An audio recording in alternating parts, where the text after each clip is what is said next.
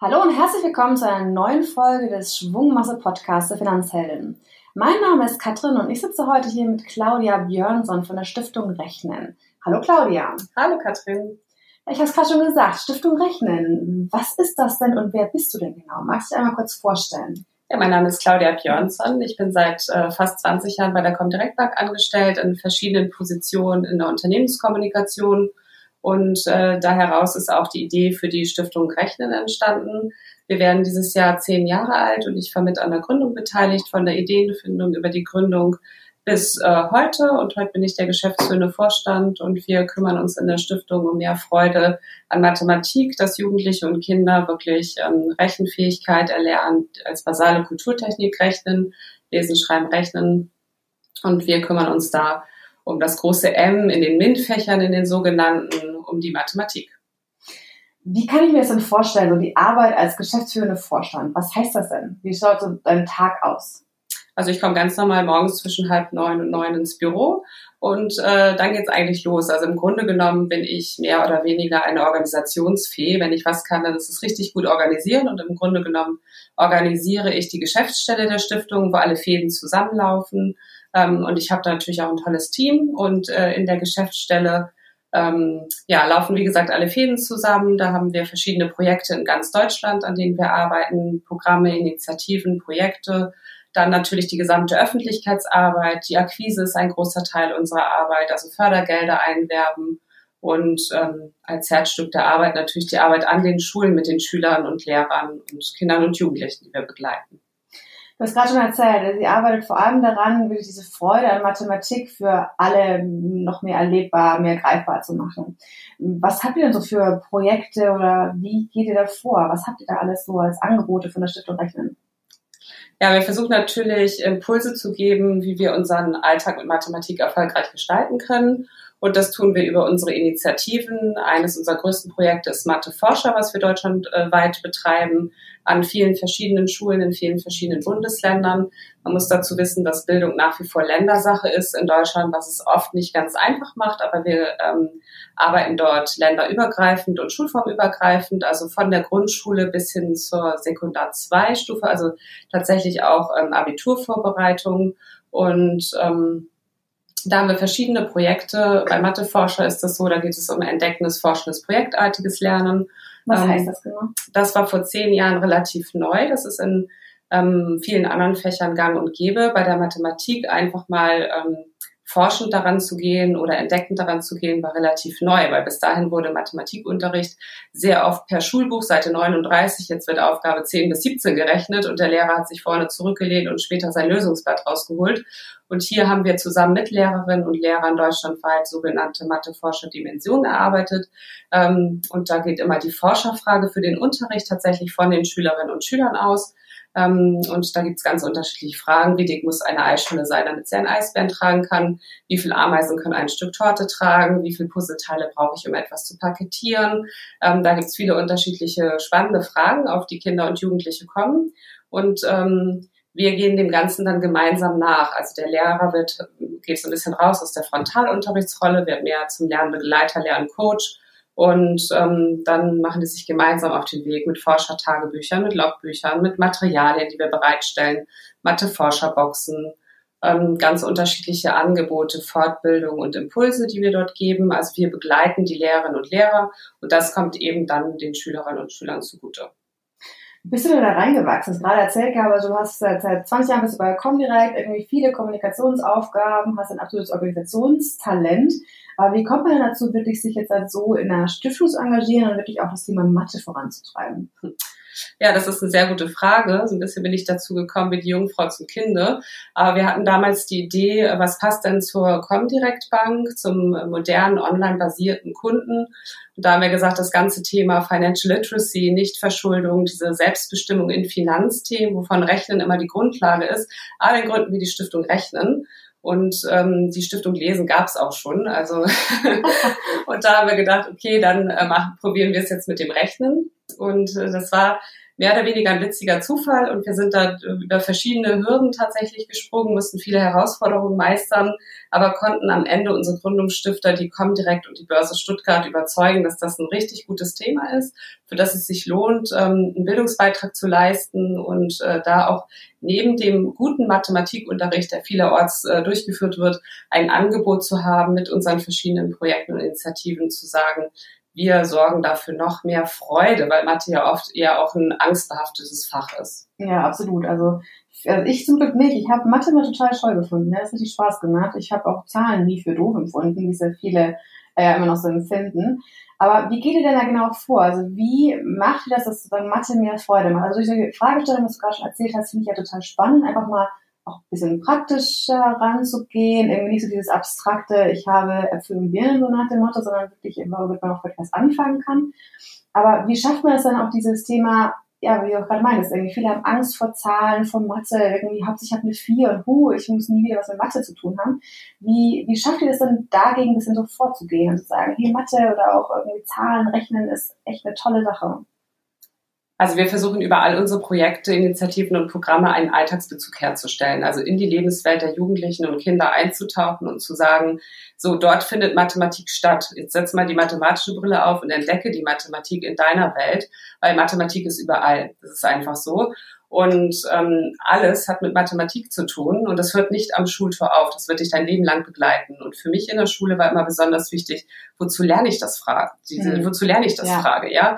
Und da einfach äh, ein Bewusstsein zu schaffen, das ist wichtig, das bleibt wichtig für dein Thema und auch zu übersetzen, in das Leben hinein zu übersetzen und zu sagen, an der und der Stelle kommt es nochmal vor. Also Zins und Zinseszins ist total abstrakt, aber wenn man sich etwas erlauben möchte, wenn man später eine Baufinanzierung eingeht oder sowas, wird das immer ein wichtiges Thema sein und da sollte man dann in der siebten, achten Klasse das möglichst verstanden haben. So, und ähm, da versuchen wir eben anzusetzen und zu sagen, ähm, wo gibt es die, die Motivation, die Trigger der Kinder und Jugendlichen, sich mit diesen Themen auseinanderzusetzen und ähm, wo wird es interessant für sie und da tatsächlich immer ähm, die Frage zu beantworten, wozu lerne ich das eigentlich? Das heißt, ihr setzt da ganz stark, wie Dr. schon meint, ja in den Schulen an, um da wirklich dann diese, diese mathematische Bildung einmal anzusetzen und ja, vielleicht auch ein bisschen noch größer zu spielen, ein bisschen alltagsnah zu spielen, da die Lehrerinnen und Lehrer zu unterstützen. Gibt es da noch andere Angebote, die ihr so habt?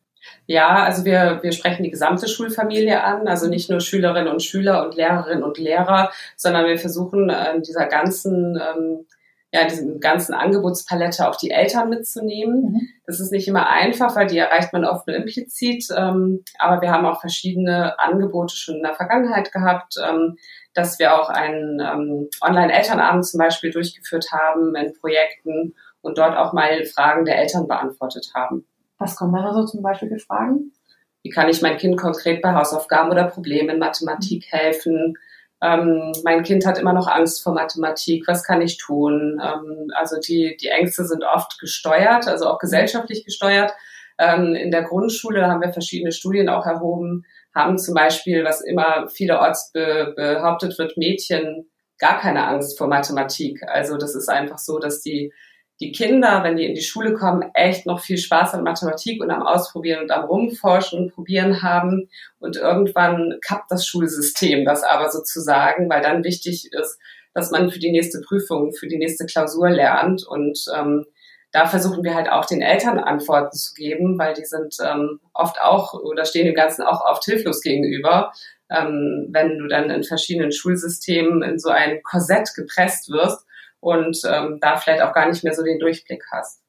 Ja, habe ich gleich zwei Fragen dazu. Einmal, äh, warum ist es denn so, dass es dann Mädchen so viel schwerer fällt? Wenn du meinst, in den Grundschulen ist es total egal, ob du Junge oder Mädchen bist, du, du magst Mathe oder magst es nicht oder hast viel Spaß daran, aber warum ändert das dann etwas daran, dass sich ähm, Frauen oder Mädchen mehr Angst davor entwickeln, wenn es diese Prüfungssituation gibt? Hat das dann was mit dem Konkurrenzdenken zu tun oder? Weil eigentlich ist es ja prinzipiell egal, ob das jetzt Mädchen oder Junge, ja, genau. meinst du? Ja, ist auch so. Tatsächlich ist es noch in der Grundschule so. Da machen die sich darüber aber überhaupt gar keine Gedanken. Und ähm, es ist dann oft so, dass es mit der weiterführenden Schule, dann kommen andere Themen dazu, dann kommt ein anderer Lehrplan, dann kommt eine andere Gewichtung von Mathematik auch, dann wird Mathematik ein bisschen egaler, also im Vergleich, mhm. egaler gibt's gar nicht, aber im Vergleich zu anderen Fächern ähm, nicht mehr so interessant, nicht mehr so spannend, ja, und ähm, Dann kommen vielleicht nochmal Fragen und Trigger von außen, wie die Pubertät oder die erste Liebe oder sonst irgendwas. Und dann ist es natürlich immer auch ein Konkurrenzdenken. Das haben viele unserer Studien auch gezeigt, dass man dann tatsächlich ähm, irgendwo so einen Bruch hat, dass äh, Mädchen auch Angst haben. Und nach wie vor ist es gesellschaftlich auch schick, irgendwie zu sagen, ja, ich habe auch Mathe nie gebraucht, brauchst du auch nicht, mein Kind. Ja, also wenn das die Mutter zur Tochter sagt, dann trägt sich das auch so ein bisschen weiter gesellschaftlich. Und das hat sich aber Gott sei Dank in den letzten Jahren ein bisschen gewandelt, muss ich sagen. Und ähm, viele, viele Mädchen und äh, die heute auch Abitur machen oder die eine Ausbildung machen, entscheiden sich auch für MINT-Berufe und das finde ich so eine schöne Entwicklung. Das erinnert mich so ein bisschen daran, dass wir ja auch ähm, oftmals in diesen, wie so heißt es schön, negative Glaubenssätze, sowas wie ja, ja, Frauen und Finanzen, das klappt eh nicht und Frauen können nur Geld ausgeben, aber können nicht damit umgehen und die, ja, meine Geldverwaltung macht nur mein Mann, also auch diese, diese ganzen thematischen irgendwie, ne, wo du sagst irgendwie, ja, Frauen und Finanzen, das ist ja, funktioniert ja gar nicht. Da gibt es ja wirklich so viele schlechte Vorurteile vor, die wir auch versuchen mit der Initiative Finanzhelden so wirklich ein bisschen anzugehen und zu sagen, hey, das stimmt überhaupt gar nicht. Also das kann, egal wer das ist, kann das genauso gut, wie, wie es vielleicht früher mal so in den Köpfen drin war. Dass man das irgendwie versucht, ein bisschen aufzubrechen. Und ähm, das ist ja auch so super, wenn man da so früh wie möglich anfängt und da auch wirklich in den Schulen bereits Absolut, Ansatzpunkte ja. hat. Die zweite Punkte, die mir da gerade eingefallen ist noch, ähm, wie, ja, was gibst du denn genau für konkrete Tipps, wenn du jetzt also die Frage hast, ja, wie kann ich denn meiner Tochter, meinem Sohn irgendwie am besten helfen, zum Beispiel mit mathematischen Hausaufgaben? Mhm.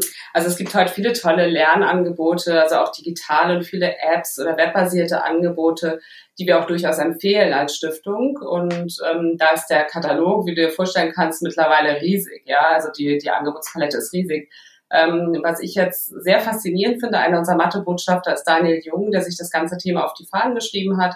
Der ist YouTuber und bringt ähm, viele, viele Kinder und Schüler durch die nächste äh, Prüfung und durch die nächste Klausur und durch das Abi und durch die Fachhochschule. Also da wirklich auch anzusetzen und neue Trends mitzugehen und zu schauen, was wird angeboten. Also man muss nicht alles selber können, aber man muss sich damit auseinandersetzen und schauen, was gibt es für Angebote und dann tatsächlich auch schauen, wie ähm, gut sind diese Angebote. Ja, es gibt in Deutschland noch kein Siegel oder kein ähm, ja, Zertifikat, dass man das sich zertifizieren lassen kann. Also jeder kann sich ja heutzutage hinstellen und auf YouTube irgendwas behaupten. Aber bei äh, unser Mathebotschafter Daniel Jung zum Beispiel, ähm, ja, der trifft absolut einen Nerv der Zeit. Ja, letzte Woche hat er ein TikTok-Video hochgeladen, ähm, den Satz des Pythagoras. Das haben an einem Tag über 500.000 Schüler abgerufen. Und das zeigt mir einfach, wie relevant das Thema ist und dass die Schülerinnen und Schüler eben in den sozialen Medien unterwegs sind und dort auch konkrete Hilfestellungen suchen.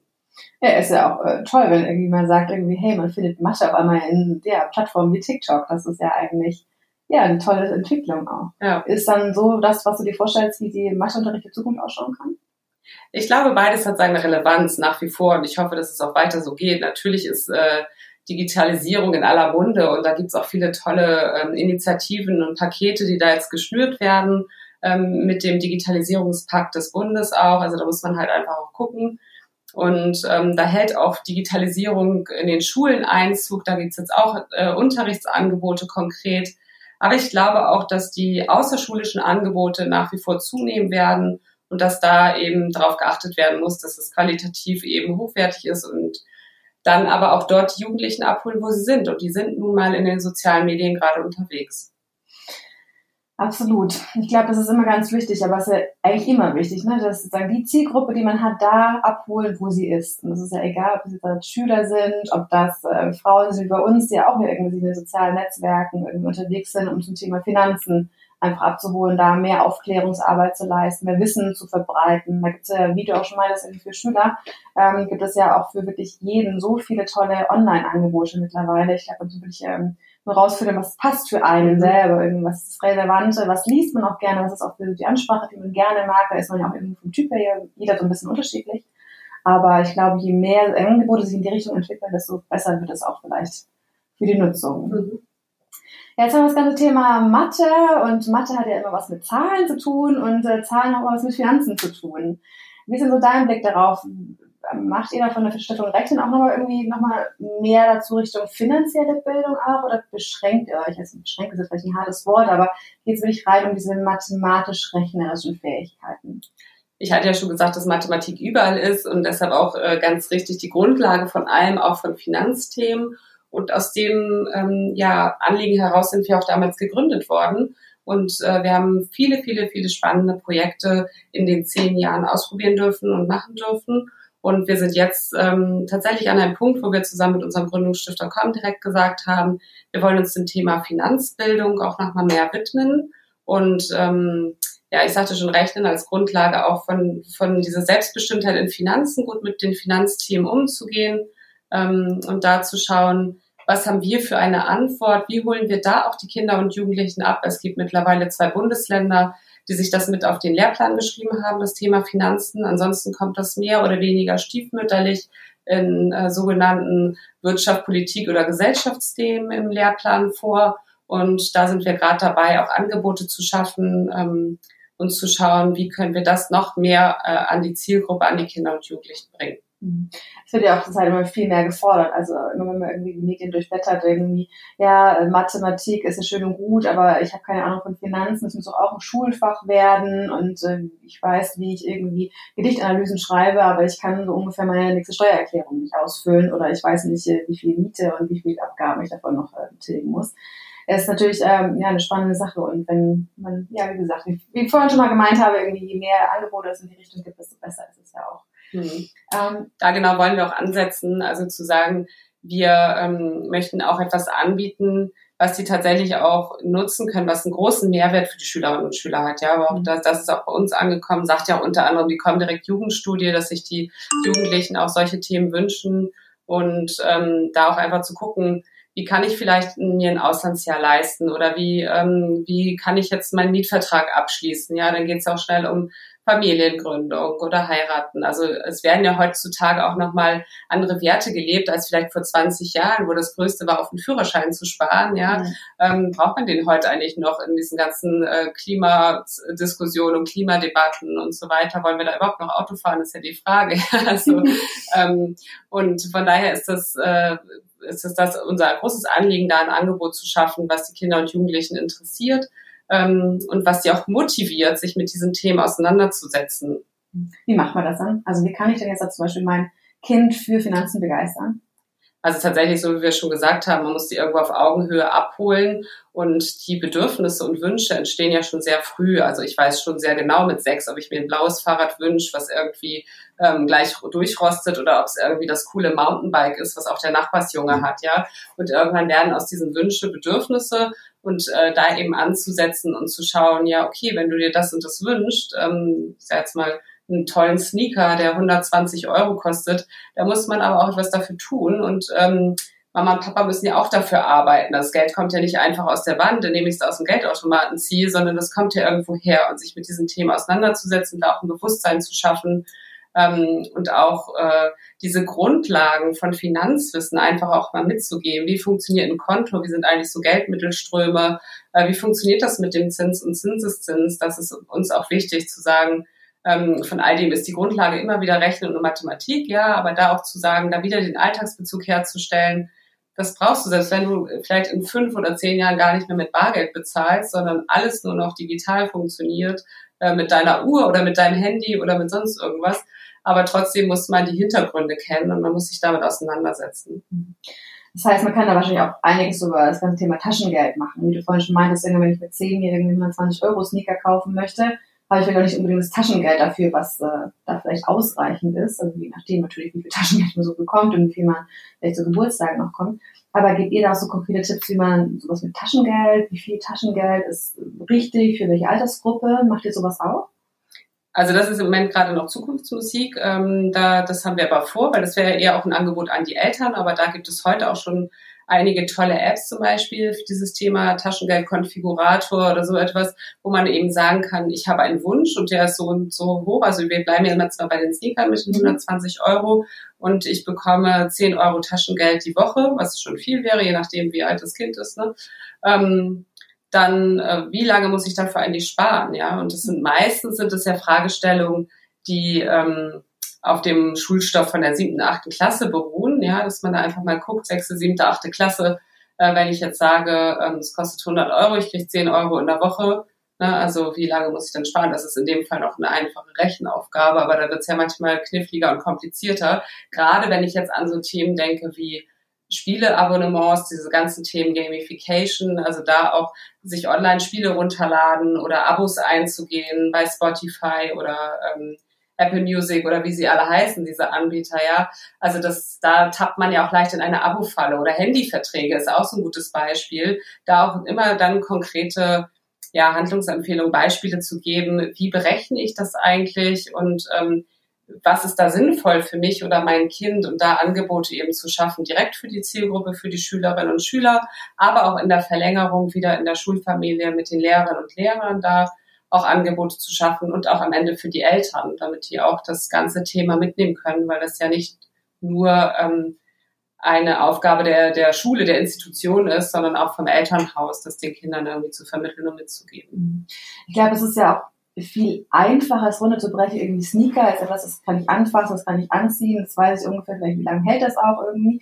Aber sowas wie, wie ein Abo, was ich irgendwie online abschließe, weil ich irgendwie davon meine Musik streamen möchte, ist natürlich so ein schönes immaterielles Gut, wo man gar nicht genau weiß irgendwie. Also man kann zwar die Musik hören, aber man kann es nicht anfassen so richtig. Und wenn es irgendwie von meinem Konto weggeht, ist auch nur virtuelles Geld, sondern ich habe es ja nicht in der Hand. Ich glaube, das ist auch nochmal irgendwie was, was man wirklich erstmal lernen muss, dass das trotzdem einen Wert hat, dass das Geld nicht weniger wert ist, nur weil es irgendwie online von meinem Konto abgeht, als wenn ich sozusagen als Münzen oder Scheine ja irgendwie über den Tresen reiche. Absolut, das ist ja auch nach wie vor ein Thema und das ist auch unabhängig von der Jugend. Das ist ein ja. großes Verschuldungsthema in Deutschland.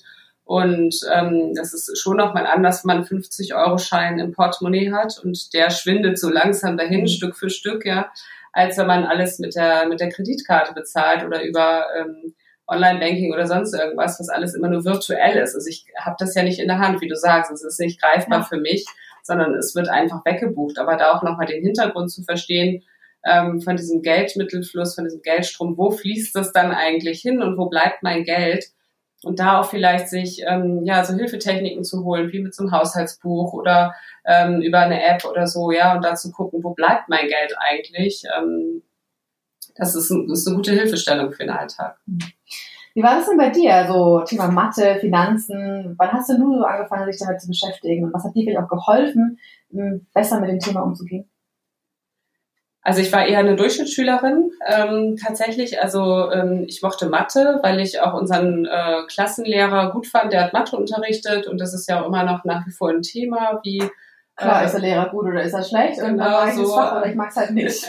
ja, wobei es hat ja auch mit Sympathie zu tun und da ist auch immer die schwierige Frage, wann ist ein Lehrer gut, wann ist das nicht? So, ja, ne? Das ist äh, relativ schwierig zu beantworten. Und wenn aber allerdings mein Mathelehrer heute hören würde, ähm, dass ich Geschäftsführerin Geschäftsführerin von einer Stiftung bin, die sich mit dem Thema Mathematik auseinandersetzt, wird er wahrscheinlich auch in sich hineingrinsen, weil er schon manchmal verzweifelt ist an mir und meinen Fragen und meinen Hinterfragen. Ja, aber ich wollte es dann irgendwann alles genau wissen. Aber hinterfragen ist doch perfekt. Alles ja, genau. genau also eigentlich war Fragestellen schon früh, ähm, also auch meine Motivation an der Stelle weil ich es eben auch nicht verstanden habe. Und genau was ich vorhin gesagt habe, diese wozu lerne ich das Frage, dann habe ich mich immer gedacht, wofür brauche ich das im Leben nochmal, ja? Und ähm, das und heute allerdings, ähm, als ich hier angefangen bin, ähm, vor knapp 20 Jahren, habe ich hier auch meine Bankausbildung noch gemacht. Ich komme aus einem Handwerksberuf, also habe ähm, erst meinen handwerklichen Beruf erlernt und auch da kam Mathematik vor, aber das habe ich auch erst später erkannt. Ja, ähm, und habe dann nochmal hier meine Bankausbildung gemacht und das war eigentlich so eine gute, äh, grundsolide äh, Ausbildung, wo ich gedacht habe, ja, jetzt macht mir das Thema Spaß, jetzt ist es greifbar für mich, weil jetzt ist es auch anfassbar und ich arbeite jetzt bei einer Bank und da hat es alles für mich so einen Sinn ergeben. Ja, mhm. also vorher fand ich es immer wirklich abstrakt und daran arbeite ich eben heute auch in meinem Beruf, das den Kindern und Jugendlichen so nah wie möglich zu bringen, diese Themen, dass die Lust darauf haben, ähm, weil es, wie gesagt, eben dich dein Leben lang begleiten wird. So. Hast du so ein Lieblingsformat, wo du sagst, das ist genau das, was wirklich so dein Herzensthema ist? In der Stiftung jetzt? Ja. Ja, in der Stiftung ist es tatsächlich Matheforscher. Also Matheforscher ist wirklich ein, ein, großes, großes Projekt von uns, was wir über viele, viele Jahre machen, was wir auch evaluiert haben, wo wir festgestellt haben, ähm, da haben wirklich alle was von. Ja, das ist so, das, das hat so einen riesen Mehrwert für die Schülerinnen und Schüler, die natürlich mehr Freude am Fach Mathematik haben. Wir haben das in der Evaluation gesehen, dass die sitzen geblieben sind nach dem Klingeln und gesagt haben, nein, nein, wir wollen nicht aufhören, wir wollen weiter Mathe machen. Da finden Mathe-Forschernächte statt, wo die ganze Nächte durchrechnen und das sind alles keine Mathe-Nerds, sondern die haben dann, die sehen Mathematik plötzlich durch eine ganz andere Brille und haben echt Spaß an Mathematik plötzlich. Die Noten verbessern sich, was natürlich auch eine ganz andere Motivation ist. Aber auch die Lehrerinnen und Lehrer arbeiten sehr an ihren Beliefs, bekommen plötzlich eine ganz andere Einstellung durch die neue Anerkennung in ihrem Mathe-Lehrerberuf. Ja, also ähm, das ist toll zu sehen, wenn man das auch über ähm, fast zehn Jahre begleitet und einfach sieht, wie entwickelt sich so ein Projekt. Also das ist schon, schon schön. Hm. Klingt äh, super spannend. Aber wenn ich jetzt halt irgendwie, ich habe ein Kind, es geht zur Schule irgendwie und ich sage, da ist es aber noch nicht so. Wo kann ich mich dann, kann ich dann direkt in die Stiftung Rechnen wenden oder soll ich am besten mit meiner Mathelehrerin oder Lehrer reden? Oder wie kommt man dazu, dass es solche Matheforscher-Nächte auch gibt? Mhm.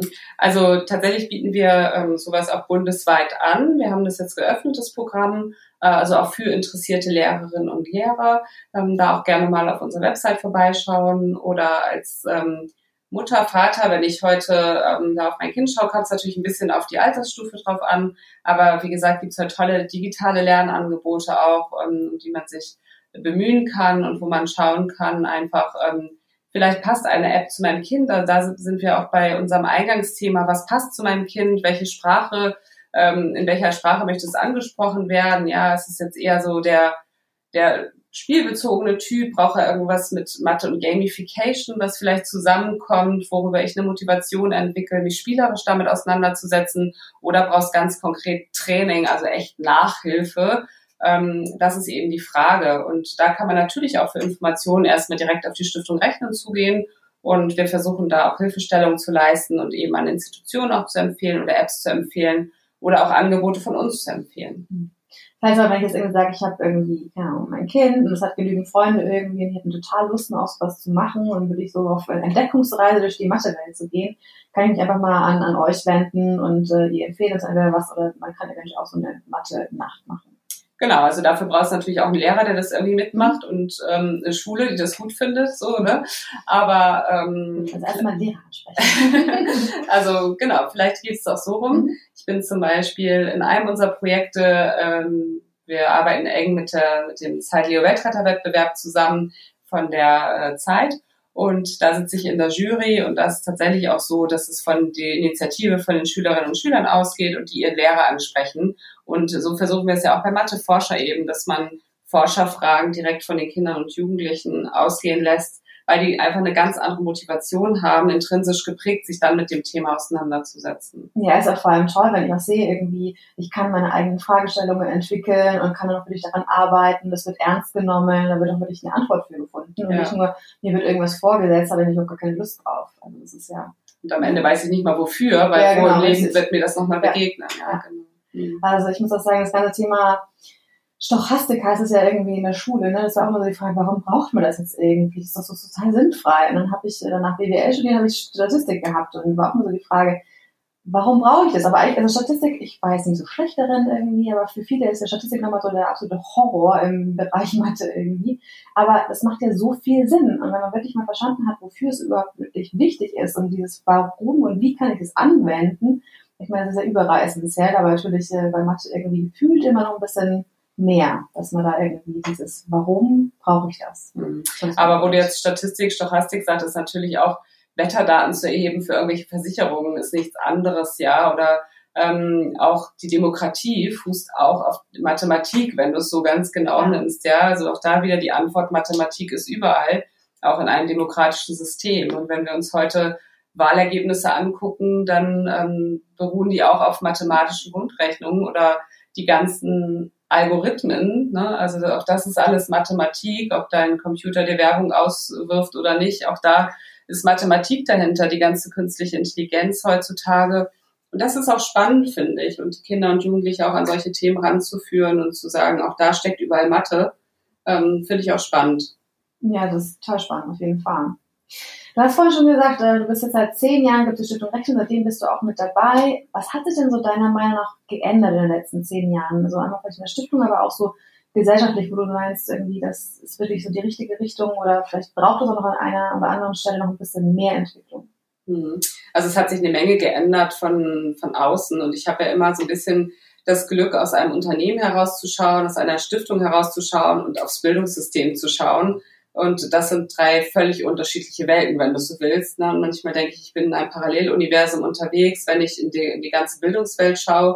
Und das ist gar nicht respektierlich gemeint, da brauchen Veränderungen aber einfach mehr Zeit. Also im Schulsystem ähm, habe ich mit verschiedenen auch und äh, mich unterhalten und geschaut und da brauchen Veränderungen oft drei bis fünf Jahre, um wirklich was zu bewirken.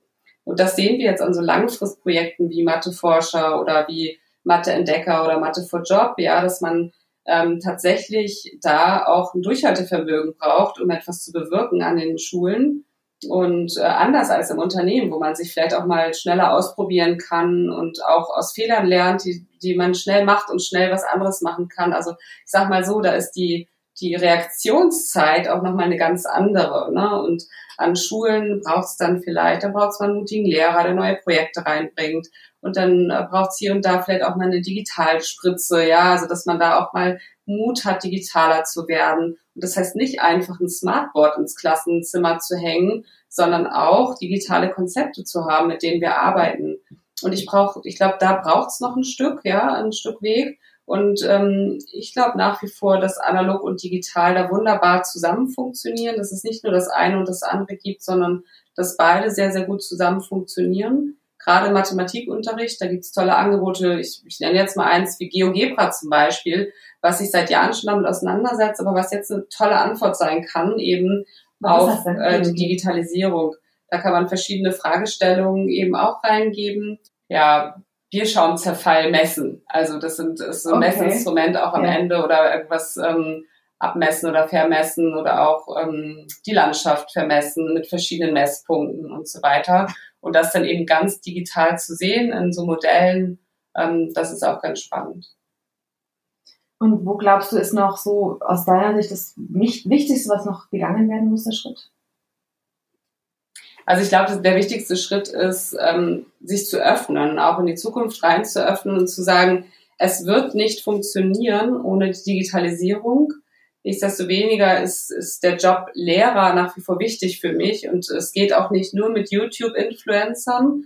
Die sind vielleicht schulbegleitend sicher sinnvoll. Also bleiben wir nachher bei unserem Mathebotschafter Daniel Jung, der einen super Job macht, der das toll ist, aber es wird nicht ohne die Grundlagen des Mathematikunterrichts mit den, ich sag mal, eher basalen Kulturtechniken, auch wenn es jetzt ein bisschen sperrig klingt, ja, aber mit den Grundrechenarten, ähm, ohne die wird es nicht gehen. Und es gibt schon auch bei den europäischen Nachbarn sogenannte ähm, iPad-Klassen oder Smartboard-Klassen, wo alles digital funktioniert, aber es bleibt immer auch bei diesen Grundrechenarten, die wir beherrschen müssen. Und ähm, da geht's auch nicht darum, ob wir jetzt im Kopf rechnen oder mit Taschenrechner.